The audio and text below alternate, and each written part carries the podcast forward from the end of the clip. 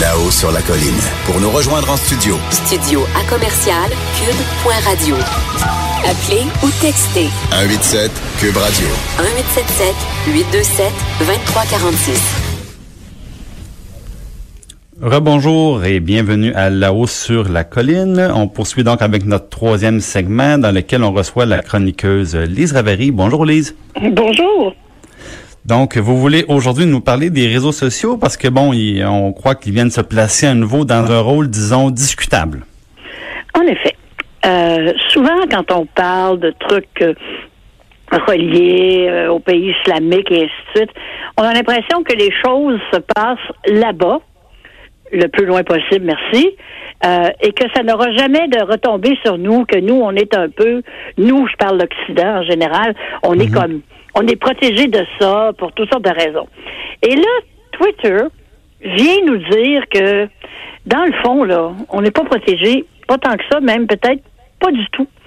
Parce que Twitter a envoyé à plusieurs personnalités dans le monde, y compris euh, euh Anisaf Adar, qui est euh, l'épouse du blogueur saoudien emprisonné, euh, Raif Badawi.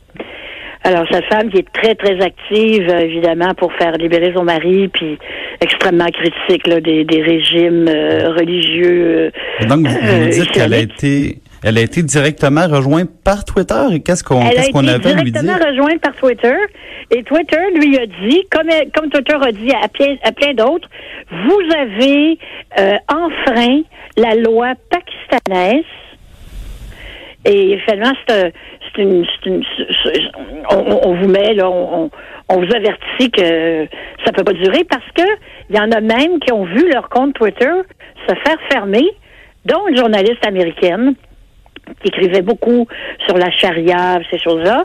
Euh, et euh, on apprenait ces jours-ci dans le Wall Street Journal que elle, c'était pas juste des menaces, on a fermé définitivement son compte Twitter. Donc, ce que, ce que vous nous dites, c'est que Twitter, évidemment, qui est une entreprise américaine, euh, n'applique pas nécessairement dans ses codes de conduite ou ses, ah, ses guides internes les lois américaines. Donc, c'est, c'est on, se fait un peu chez Twitter, donc le, le porte-parole ou le défenseur des codes de conduite, de, par exemple, dans ce cas-ci, du Pakistan, pour dire à des utilisateurs, ben, euh, on vous avertit là, si euh, si vous ne vous conformez pas euh, aux lois de la aux lois de la place, ben, on pourrait être obligé de fermer votre compte. Donc, on, on ils viennent un peu faire le travail des autorités pakistanaises, carrément. Ben oui, ben oui. Ben oui, puis je pense à Madame Haïdar, elle n'a jamais mis les pieds de sa vie au Pakistan. Alors, comme on dit, de quoi je me mêle? Elle a aucun lien de, famille, rien, rien, rien, rien, rien. C'est une femme qui milite pour les droits de l'homme et elle, reçoit ce genre de message. Je l'ai vu le message qu'elle a, a reçu. C'est tout à fait vrai. Et puis il y en a d'autres. Il y, en a eu en Europe. Euh, il y a eu bon cette journaliste aux États-Unis. Les les compagnies comme Twitter puis euh, Facebook, en fait, c'est les deux dominants. C'est pas nouveau, hein, que qui se disons euh, c'est des entreprises commerciales et euh, ils veulent pas non plus se mettre à dos des pays. Donc, par exemple, avec la Chine, euh, ils ont longtemps joué à au jeu chinois d'être extrêmement restrictifs sur les contenus. En fait, ils, ils, ils ont dit oui, Monsieur Chine, on va vous arranger ça comme vous voulez. Ben, exactement, mais euh, au fond, peut-être ce qu'il faut comprendre, c'est que ces entreprises-là, ils veulent faire ce qu'il faut pour euh, pas perdre les bonnes affaires qu'ils peuvent réaliser dans des pays qui sont très, très, très populeux. Et euh, pour pas perdre donc ces grands marchés-là, ben on fait un peu la, la courbette devant les euh, devant les gouvernements. Là. Ben, c'est exactement ça. C'est exactement ça. Et, les gens se disent, quand on est une entreprise américaine, euh, qu'on a grandi avec le premier amendement comme comme comme valeur fondamentale, qui, qui garantit la liberté d'expression, c'est quand même surprenant qu'on aille dans d'autres pays où on dirait ben on va amener là, ce qu'il y a de bon chez nous puis non non non non non on arrive dans un autre pays. On l'utilise on se sert des on, des, des, des, des standards locaux même pour aller attaquer des gens qui n'habitent même pas dans le pays en question. Mais en, même temps, en même temps, bon, je me mets un peu là, je, faisons l'avocat du diable un petit peu là. On se met à la place de Twitter. Vous parliez de la, de la, de la, conjointe de Raif Badawi. Euh, bon, l'exemple illustre très bien que le, crime de blasphème dans certains endroits est un euh, est passible de la peine de mort. Donc, si par exemple le blasphème vient de, de, de Twitter ou qui transite par Facebook et qu'à un moment donné les conséquences sont macabres, est-ce que ces entreprises-là ont pas peur d'être mis en cause aussi? Donc, ou à, à part sous la ligne entre la protection peut-être de ces personnes-là et le contrôle des messages qui pourraient mener à des conséquences disproportionnées? Ben, ça se peut que ça soit ça. C'est clair qu'ils ont peur de quelque chose. Et ça peut être plus qu'une chose. Mais euh, en même temps, on, nous présente les réseaux sociaux comme étant des, on le perçoit comme étant des lieux de, liberté, de liberté d'expression. Bon, on sait qu'on peut pas faire des commentaires, euh, par exemple, islamophobes ou antisémites, et ainsi de suite, mais je il y a, quand même une, différence. Moi, comme je dis, Madame Maïdar, je la suis. Euh, j'ai jamais vu euh, un de ses tweets. J'en ai sûrement raté là, mais euh, je n'ai jamais vu rien qui pouvait porter euh, à qui que ce soit, sinon peut-être au gouvernement de l'Arabie Saoudite qui est impliqué dans ce dossier-là, mais le Pakistan n'est pas du tout impliqué dans ce dossier-là. Donc, avec l'assassinat du euh, journaliste euh, euh, Jamal Khashoggi par son propre pays, là, par Arabie Saoudite, est, a amené une nouvelle, nouvelle dynamique parce qu'il se fait assassiner dans un tiers pays. Ça se passe pas en Arabie Saoudite. Ça se passe pas en Turquie parce que c'est à l'intérieur d'un d'un lieu diplomatique. D'un lieu diplomatique. Alors c'est comme c'est comme si on, on, décidait de, de, prendre cette attitude-là et, et de s'en servir pour finalement répandre la répression. Ben oui, évidemment, parce que le, quelque part, on sait que quand les certains régimes veulent faire euh, taire leurs opposants, ben maintenant c'est le moyen de communication, ben c'est le moyen d'expression numéro un, les, les réseaux sociaux. C'est comme ça qu'ils arrivent souvent à rejoindre le, le reste de le reste de la planète.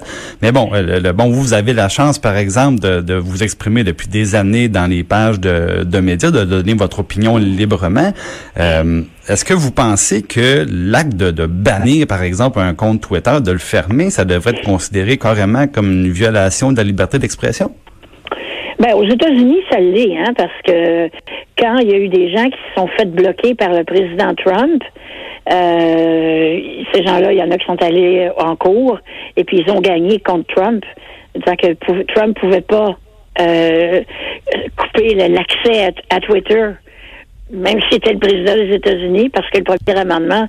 Donc, il y a les États-Unis, mais ici, euh, ici, la loi est vraiment pas la même.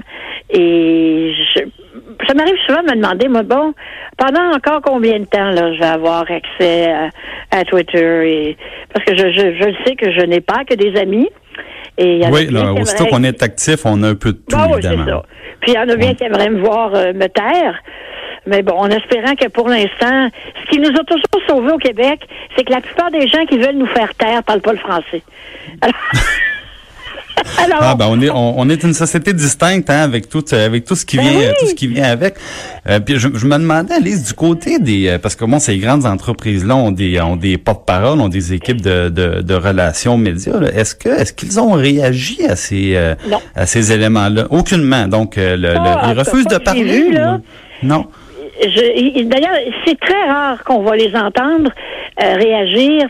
Bon, il y avait Mark Zuckerberg qui est, allé devant le Congrès américain, mais même à ça, il est allé pas mal de reculons, ça ne tentait pas du tout. Ces gens-là sont très, euh, eux-mêmes sont peu bavards.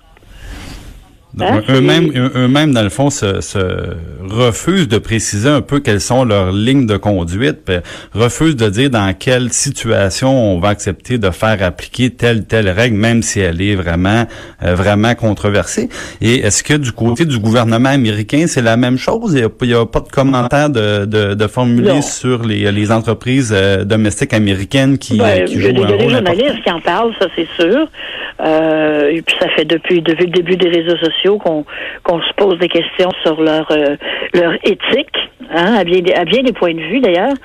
Et, ben oui, parce que l'on sait, par exemple, dans le cas de la fameuse crise qui implique la Russie, ben là, c'est carrément de la, ce qui est en cause, ou disons l'allégué, c'est la manipulation de l'élection, de la dernière élection américaine, carrément. Là.